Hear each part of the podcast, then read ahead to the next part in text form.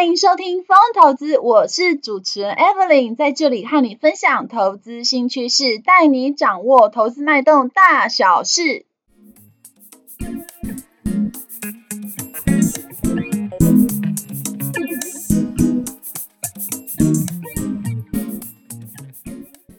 Hello，大家好，欢迎回到风投资。风投资目前在 Apple Podcast、Mr. Bus、Google Podcast、On On 等都有上架，有定时聆听的听众朋友，谢谢你们的支持。Mr. Bus 播放器最近有开放申请 Podcast 节目免费推广，Evelyn 希望可以让更多人听见这个节目，触及更多的用户。因为编辑团队呢会挑选适合的申请内容做推荐，包含呢用播放器的推播通知、官方账号的动态贴文等等。申请条件之一啊，就是在 MixerBox APP 上面的节目评分至少要有四颗星才能够申请，并且呢，还要呢只有使用 iOS 系统的粉丝听众才能进行评分。Android 系统的用户呢，Mr. Boss 还会在筹备开放评分的功能。所以说，如果您使用的手机是 iPhone，麻烦你帮我打开 MixerBox 的播放器。呃，或者是 Google 搜寻 Mr. Bus，搜寻到风投资这个节目，帮我找到评分的区块，并且打上五颗星的评分，支持 Evelyn 继续创作下去。如果您觉得风投资节目对您有一点点的帮助，也请您不吝啬给予一个按赞的鼓励，并且呢，分享给你的超级好朋友们，让他们也能听见风投资的声音哦。好，工商时间差不多到这边，现在要进入节目的正题了。今天要来聊聊非常夯的题目，关于退休哦。常常看到很多新闻提到说，有一对退休夫妻要卖掉自己住的房屋之后，买下游轮环游世界，听起来有没有非常羡慕呢？或者是听到有人规划退休移居台东养老等等的。究竟如果上班族打算做退休准备，到底应该自己准备多少扣扣才够用呢？退休之后靠劳保年金够用吗？等等的问题，今天就把 Evelyn 辛苦研究的内容分享给大家。现在哦，其实因为物价高涨的关系，薪资涨幅都被通膨吃光光了。行政院主计处其实不久之前有公布，今年呢，二零二二年第一季的。经常性薪资哦，平均有四万四千两百一十六元，年增幅度呢是二点七 percent。也就是说，呃，今年呢，呃，经常性薪资，也就是我们每个月入到账银行账户的这个薪资，不包含年终奖金或者是你额外的绩效奖金，就是你平常呢，呃，就是一般的一般的薪资收入哦，大概会比去年同期呢。增加两到两点七个 percent，那这个呢是接近呢这二十二年来最大的增幅哦哦，但是呢呃如果我们考量到物价的因素之后呢，实质上面哦经常性薪资在扣掉一些呃物价通膨之后呢哦变成呢年减零点一 percent 哦。那这是呢近六年来第一次呢进入负成长的一个状态，也就是说，我们其实表面上看起来，我们明目薪资是增加，但是扣掉物价上涨的幅度之后，我们其实是衰退的。那在 ES 一二三的求职网哦也有做调查，那现在调查说呢，目前在上班族里面，如果有买房子的话，吼，你每个月呢其实都要背着这个房贷的支出嘛。那平均这个房贷支出大概有落在呢两万一千四百五十七块。那如果说我们就以刚刚公官方哦公布的经常性的薪资四万四千两百一十六元来计算的话，光是你每个月支付房贷的金额就吃掉接近一半哦。也就是说，你平均的薪水一入账户之后，大概就有四十八点六 percent 就要付到房贷里面了。那根据呢联征中心的资料去调查哦，其实，在北台湾哦，如果你是要买房子，三十岁到四十岁来说的话，面临这个不断以及在攀升的房价哦，包含如果你是买在新北市的地方，或是买在新竹县的地方哦，以去年第四季哦，大概平均呃购买房屋的一个总价大概就超过一千两百五十万元，大概就是一个小家庭这样子，可能两房一厅这样的格局，大概要两千，大概要一万，大概是要一千两百五十万元左右。那如果说你就是以这个以这个贷款一千万元来计算，就是说你如果这个呃首购首购的话，就是自己的自己准备可能两三百万哦，贷款一千万计算的话，那以房贷利率一一点七 percent 试算，那如果你是扛二十年的房贷的话，每个月接近要支付接近呃五万元的一个负担哦，所以其实对。呃，小夫妻、双薪家庭来讲，这个负担并不是很轻哦。那尤其像上班族哦，他其实肩膀上有三大压力来源，包含房贷是一个哦，或者是你是租屋族啦，租金也就等于就是也是放付在房子的上的费用。那另外第二笔就是你的生活费啊，平常的食衣住行的开销哦。第三个就是你的儿女的教育教育费用。那很多人其实是买不起房子的哦，那很少数比较优秀的人可以买房子的话，其实负担也是非常的沉重啊。那这样等于是低薪，那动薪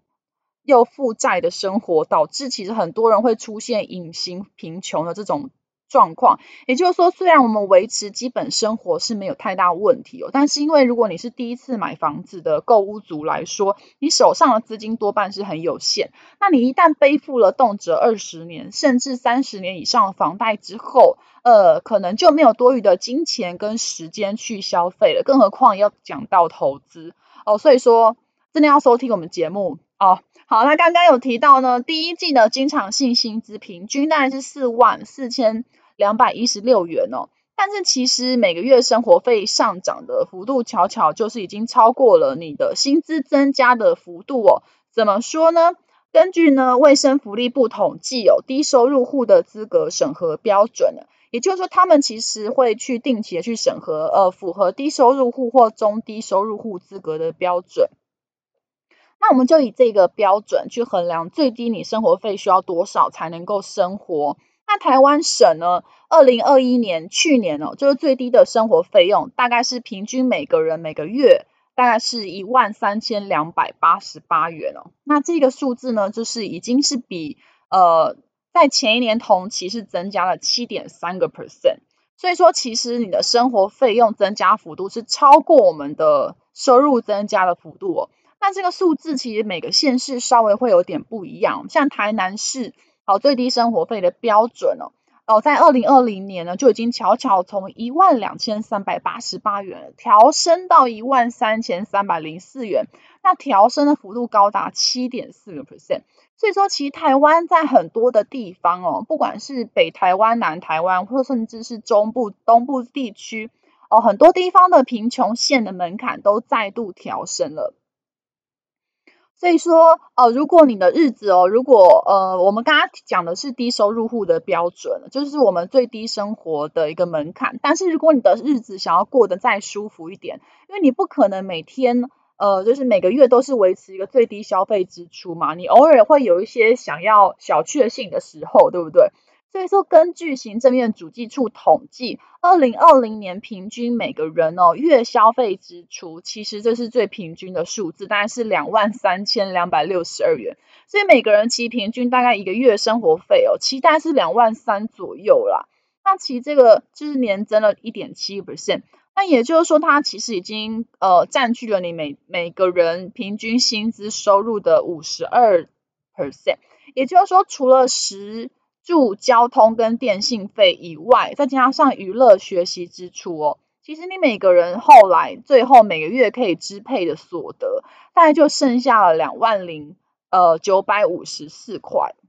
哇，那退休之后的话，要多少钱才够用呢？相信这也是很多人想知道的问题哦。哦，其实根据呢，主计处调查指出，说很多人哦，其实都认为每个人每个月生活费。大概是落在二点五万到五万元之间就足够。不过，如果是小夫妻退休的话，大概需要负担呃两个人含自己的生活费用，因此要准备退休金也必须双倍。呃，不过现在台湾呢也有很多老年福利政策，包含六十五岁以上的人口占总人口的比例也接近两成了哦。所以说，如果平时呢有按时稳定的缴交劳健保，退休金应该只要存个五百万就够了吧？真的是这样吗？现在就来仔细算一算，一起了解应该要存多少才够用呢？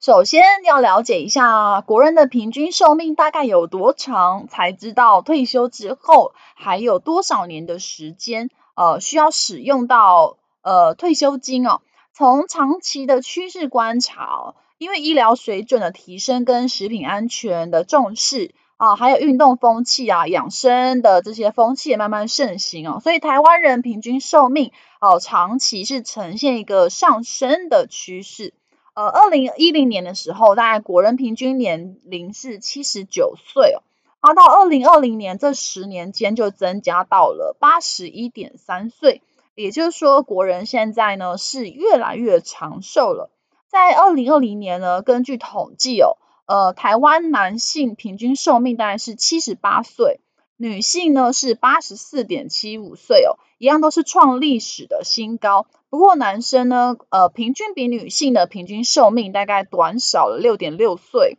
哦，可能是因为男生是比较。呃，比较会去做一些风险性比较高的事情哦，因此会有这样的税差。不过，根据富达国际二零二二年的全球投资理财的调查指出哦，台湾男性跟女性一样都期望哦，六十三岁的年纪大概就可以退休，也就是说，退休生活大概要长达了十八点三年之久哦。那所以说，以退休所得替代率七成计算，根据行政院主计处提供的二零二一年全年呢，每个人呃每个月总薪资的平均数据计算的话呢，光基本的生活开销哦，六十五岁退休之前，大概就必须要准备七百八十五点四万元。那这还没有计算其他的医疗跟国内外旅游等重大支出哦。呃，不过说每个人想要追求的退休生活到底是不一样的嘛。我们把退休族的生活品质如果概分成三块，一个是基本款，一个是小康款，一个是奢华款，三种计算哦。假设基本版本的退休族群哦，生活费用每个月哦最低最基本就花到两万五元计算，娱乐费呢每个月算你一万块，加上一些唱歌啊。好，加上偶尔去呃稍微打打撞球啊，这些都算在娱乐费，每个月算一万块。六十五岁以上呢，每个人每年的平均医疗费用算七万元左右，这样将近二十年统计下来，退休金至少要存九百八十万元才够用哦。哦，所以听到这里有没有觉得哇，突然间心碎了哦？原来呃，原来我如果要退休的话，其实最基本、最至少的一个生活支出加上一切，可能要存到接近一千万元才能够提退休哦。好，所以如果想要过得再好一点哦，假设小康版本的退休族哦，他生活费用呢，呃，每个月提升哦，变成两。变成呃，从两万五提升到五万元，娱乐费用变成每个月可以花到两万五。好，那呃医疗费用平均一样是每年七万块计算。然后这样子接近二十年统计下来，退休金要存至少一一千九百四十万元才够用。好，所以如果呢呃，另外还有富裕版本嘛，如果你还想要过得再更加奢华一点哦。哦，生活费呢，大概每月给你七万五，好不好？好，娱乐费用每月四万块，那医疗费用一样，每年七万元计算，这样接近二十年统计的话，退休金至少要存两千九百万元才够用。哦，所以说，呃，要注意这些呢，还没有加上其他医疗、国内外旅游，我还没有包含说，今天如果我还要每年编列去旅游的。预算在里面，或者是退休之后，你还有其他的失能或是重大的医疗支出的费用都还没有加上，这都是最基本版本的阳春版的每年医疗费用七万。所以说退休金需要多少，其实是因人而异的哦，那不一定是呃这个版本就适合你，这还要看你个人的这个人的需求哦，但是最基本的开销大概也要准备可能接近一千万元会比较保险。哦，所以呢，呃，在跟老板说我不想做了之前，可能要先确认自己的账户里面有没有这个数字哦，再大声讲出来哦。那台湾人退休生活费用主要来源有哪些呢？根据劳保局统计哦，目前呢，每个月领劳保年金的一百四十六万人里面，大概有超过六十五 percent，也就是超过九十五万人，一个月领不到两万元呢。呃，而且呢，其实未来劳保基金也有破产的可能性，这之后我们会去讨论了。所以越来越多投资人开始自己存退休金来做准备退休生活。根据统计呢，台湾退休族群每个月生活费哦，主要是来自于存款的比例是比较高的，有八十五%来自于主主要自己的存款哦。其次的选项是劳工的退休金哦，再来才是投资理财，这边有四十七%来自于投资理财的收入哦。另外再下来才是保险的收入，再下来才是劳保年金、公教保跟军保。好，再下来才是另一半的资助哦，这边有十点三个 percent，还有个人事业这边有六点九个 percent 等等的。因此，所以台湾人退休生活费主要来源其实还是在存款以及呃劳工退休金，就是我每个月呃薪资收入，他会先提存一部分六 percent 的部分，就是那个劳工退休金哦，就是先前从你的每个月薪资先提领出去的那六 percent 还给你。再加上投资理财的收入，这这三大块主要是退休生活费的来源哦。那退休后的存款跟劳保劳退金够吗？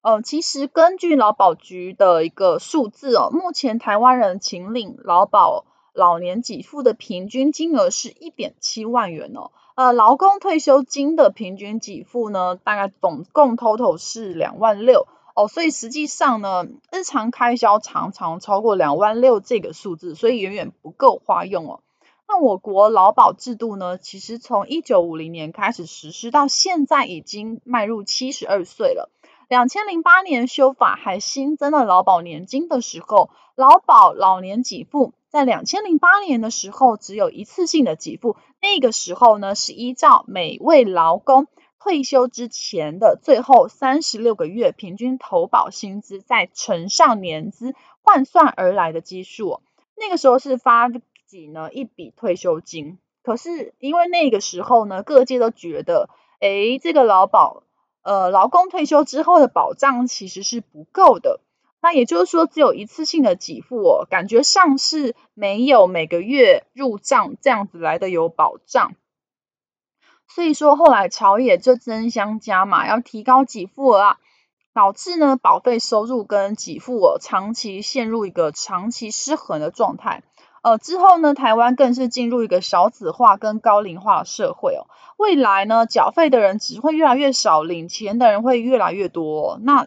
怎么办呢？劳动部呢一直说要改革共事，可是一直都没有提上版本，等于没有任何修法进度哦。也就是说，劳两千零九年之后，劳保年金化的保险年资到底要怎么样去制定？呃，那劳动部呢，应该是要在立院下会期要提出一个修法的方向。那劳保财务危机等于对于千禧时代，就是年轻世代这一代来说，真的是不能够预期的风险。不知道到底什么时候会有崩溃的状况。那这个风险如果不能够解决的话，就是一个未爆弹哦。也因为呢，在未来高龄少子化会导致社会保险会面临破产的危机，也就是说，越来越少的劳动人口却要养活越来越多的人。随着经济不断的发展呢，社会保险基金的资金量确实会增加，但是每个人能分到的相对数量却会减少。这样的发展情势，迟早呢会让这样的社保基金陷入入不敷出的局面哦。以两千零二十一年，就是在去年劳保基金的财务状况来说，当年的保费收入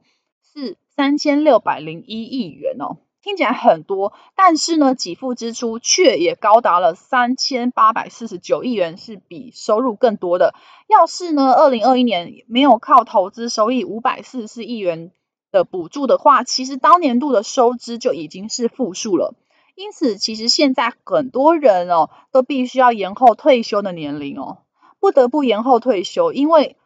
到时候社会保险就是有可能不够用。那这样怎么办？其实根据 OECD 哦，经济合作暨发展组织的资料显示，全球的平均退休年龄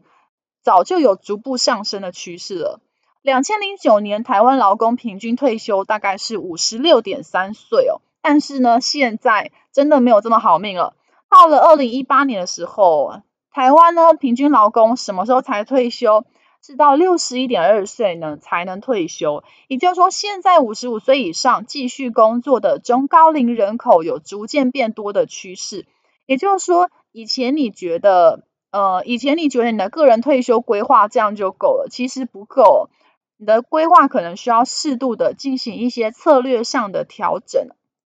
那你已经开始为退休做准备了吗？如果还没有的话，有可能会慢人一步哦。因为呢，其实根据投信投顾公会的问卷调查，现在民众对退休准备有越来越年轻的趋势。现在呢，普遍都觉得在三十八到四十岁之间就开始要准备退休金了。大概有三成的比例认为，应该要从三十九岁以前就开始做退休的准备哦。而且最理想的开销大概是落在每个月可以花到三万到五万元之间，觉得是比较合适的。但是还是有一半的民众其实很担心哦，因为他的收入怕到时候不稳定，尤其呢现在的资金根本就不够储蓄哦。前面有提到，你光是付房贷就吃掉了一半的收入，而且你担心未来还有医疗庞大的支出哦。那你越晚开始准备的话，你理财选择相对就越来越少。投资成本就会偏高，有钱之后呢，在钱滚钱，那会比较来得顺利哦。所以说，其实就主要是在于，就怕不行动，目标只会越来越远。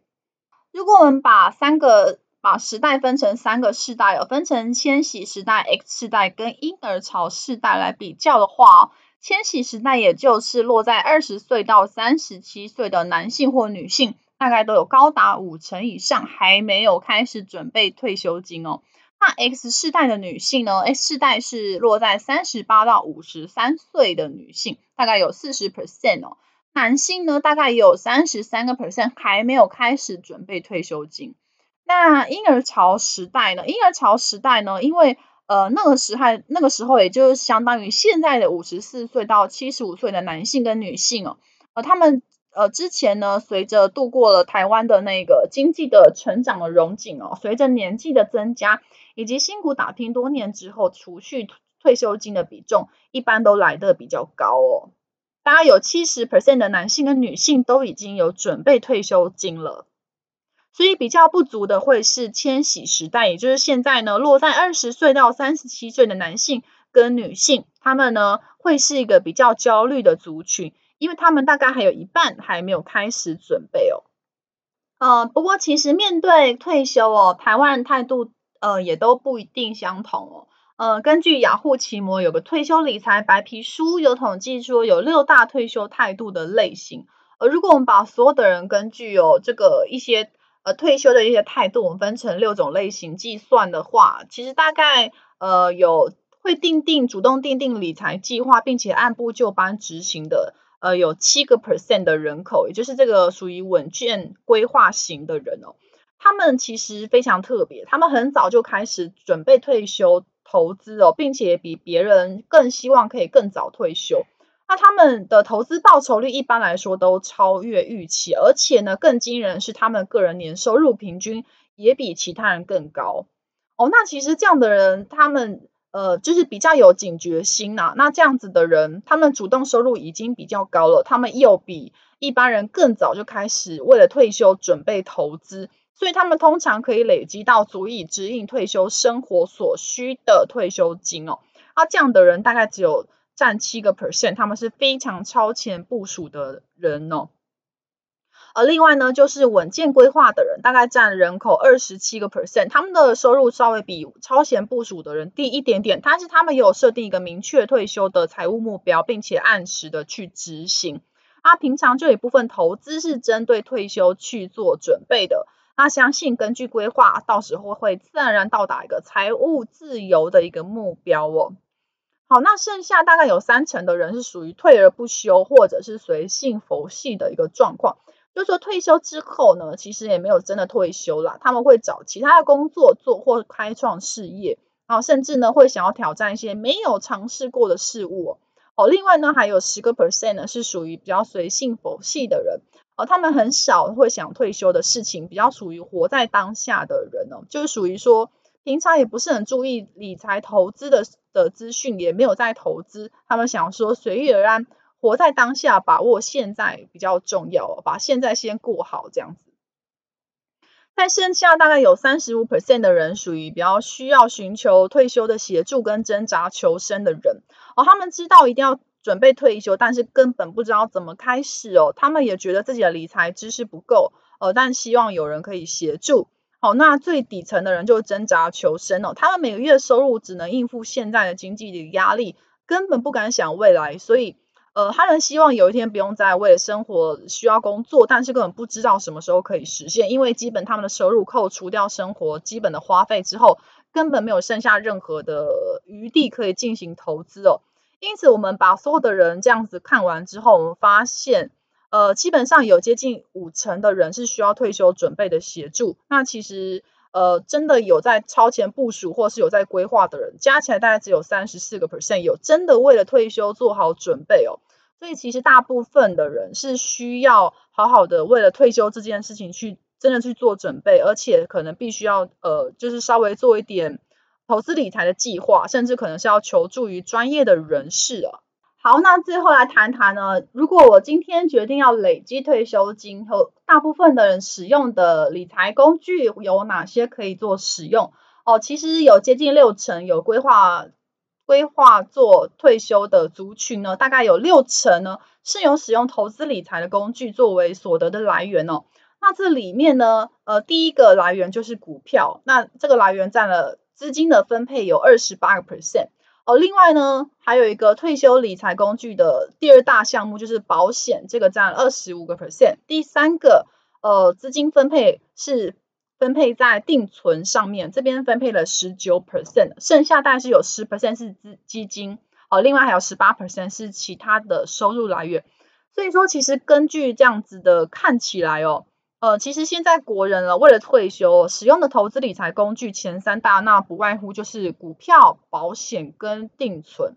那尤其如果是在年轻时代哦，二三十岁以下的年轻人口，大概呢，他们使用的理财工具哦，呃，其实他们的接受度又更高，包含 ETF、外币跟虚拟货币，他们也的，他们也会去踊跃的去使用。所以说，以为了帮助达成退休的储蓄目标，使用股票作为理财工具的比例是相当高的。尤其呢，是大家发现哦，要自己准备自己未来的退休生活是蛮重要的。工具其实非常非常多，从大家最常见的股票啊、基金、储蓄险之外，现在甚至还有元宇宙、区块链哦，去中心化的经济其实非常夯，所以蛮多人在咨询这一块的。呃，最重要还是要找出最适合自己的模式，让即使退休不工作，荷包也能不用拉警报。不管哪个年龄层都想要拼，在不久后的将来，不管你是在存钱或者是花费上面，都能更有弹性，也能享有更多的自由哦。听众呢，绝对要密切锁定风投资 Podcast 节目哦，这里会分享非常多的财经主题以及股票分析的内容。以上呢是本集想退休了吗？要如何准备退休计划呢？的内容哦。呃，风投资陪伴您轻松小透气的时光，透过经验分享跟不同看法，帮助您节省宝贵的时间精力。也别忘了，呃，喜欢的话，帮我们在 L 系统给予五颗星的评分，帮助风投资的节目再继续往前走哦。我是主持人 Evelyn，如有任何问题，请留言跟我们讨论，我们会再回复大家哦。另外，我有经营一个景泰蓝电商网站，在虾皮卖场都有上架，名字叫做莹丰线上购物，欢迎前往逛逛哦。卖场链接就在下方。风投资将在每周不定时上架，下一季我们将分享更多财经观点，敬请记得按下订阅并且收听哦。我们下次见。